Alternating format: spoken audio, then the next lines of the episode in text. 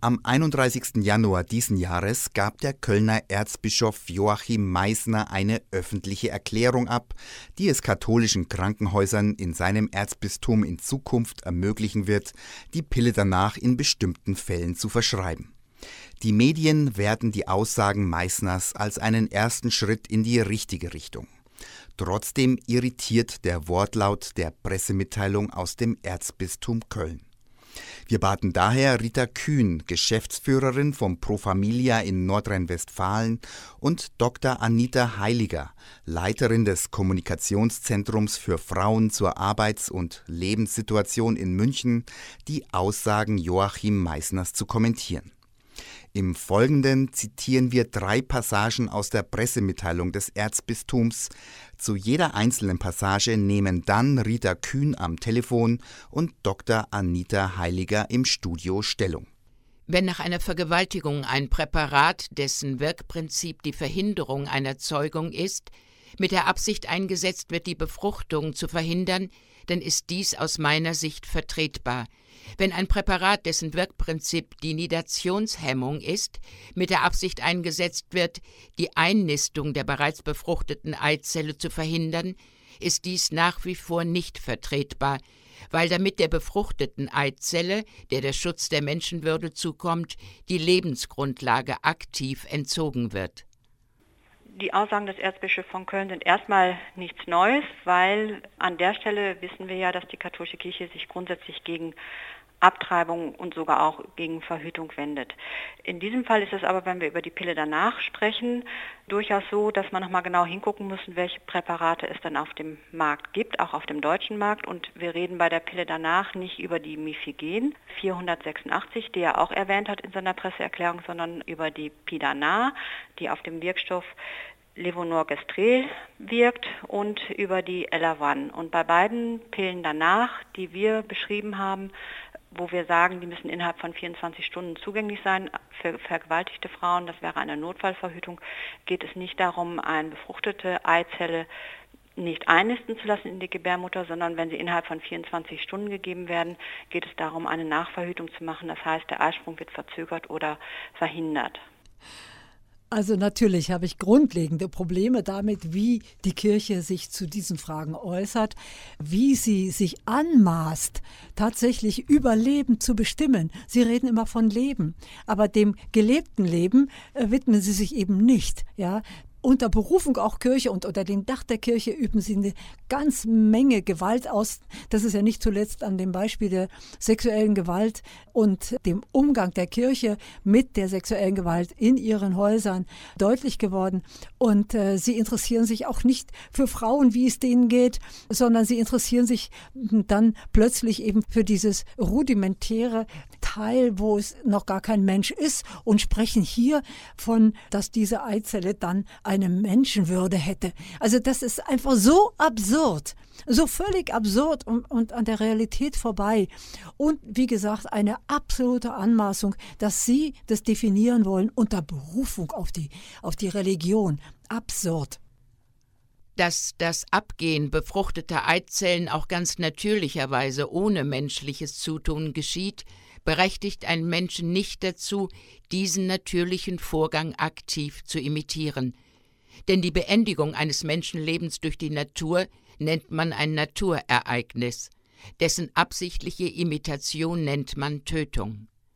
Pro Familia tritt seit vielen Jahren dafür ein, dass es ein Recht auf sexuelle und reproduktive Rechte gibt und auch auf Selbstbestimmung.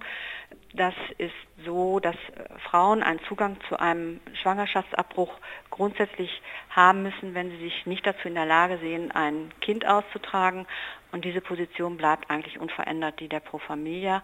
Wir beteiligen uns an der rechtlich, gesetzlich vorgeschriebenen Schwangerschaftskonfliktberatung. Das ist auch gut so, weil wir dadurch Zugang haben zu Frauen, die sich in einer Not- und Konfliktlage befinden. Grundsätzlich ist es auch in diesem Fall so, ähm, nur mit der Frau, nicht gegen sie. Das hat auch der Gesetzgeber erkannt.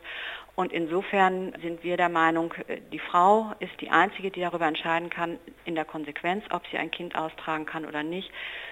Und trotzdem beteiligt sich Pro Familia selbstverständlich daran, alle möglichen Hilfen zu geben, falls es doch Möglichkeiten gibt, dass eine Frau sich dafür entscheidet, eine Schwangerschaft auszutragen, aber wir überreden sie in keinem Fall, sondern unterstützen sie genauso, wenn sie sich nicht dazu in der Lage sehen, eine Schwangerschaft auszutragen. In diesen Fällen geht es dann auch darum, Adressen weiterzugeben, wo ein Abbruch gemacht werden kann, Informationen darüber zu geben und die Frauen auch nach einem Schwangerschaftsabbruch zu begleiten.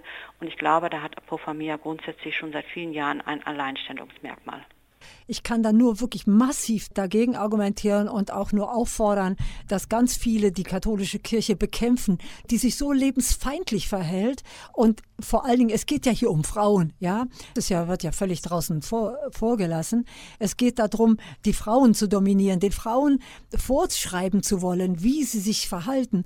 Und es wird überhaupt nicht berücksichtigt, dass der Körper der Frau dazu ja notwendig ist, dass äh, überhaupt ein ein lebensfähiges Wesen da wachsen kann. Diese Entscheidung, bitte sehr, muss in allererster Linie die Frau treffen und niemand anders. Die Ärzte in katholischen Einrichtungen sind aufgefordert, sich rückhaltlos der Not vergewaltigter Frauen anzunehmen und sich dabei unter Berücksichtigung des neuesten Standes der medizinischen Wissenschaft in ihrem ärztlichen Handeln an den oben genannten Prinzipien auszurichten. Darüber hinaus ist nichts dagegen einzuwenden, dass sie in diesem Fall auch über Methoden, die nach katholischer Auffassung nicht vertretbar sind, und über deren Zugänglichkeit aufklären, wenn sie dabei, ohne irgendwelchen Druck auszuüben, auf angemessene Weise auch die katholische Position mit Argumenten erläutern. Wir reden ja über eine Nachverhütung und in dem Moment müssen wir nicht darüber reden, wie die katholische Position ist, sondern eine Frau, die vergewaltigt worden ist, befindet sich in einer Krisensituation. Sie braucht Unterstützung, psychische Unterstützung. Sie braucht Information, sie braucht den Zugang zur Pille danach. Ich denke, das ist in dem Moment nicht angebracht, über katholische Positionen zu diskutieren.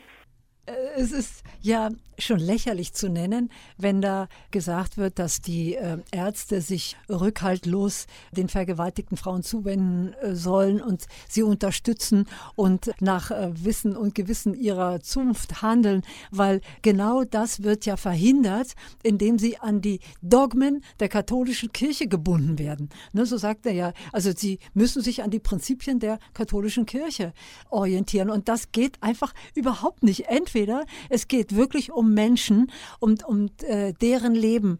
Und äh, es geht um ein lebenswertes Leben und um eine Medizin, die versucht tatsächlich eben das Leben lebenswerter zu machen und äh, Probleme zu lösen. Und äh, das, da hat Dogma, vor allen Dingen einer katholischen Kirche, überhaupt nichts verloren. Die Frauen sind in einer Notsituation. Und dann wird ihnen noch irgendwie Angst gemacht, ja.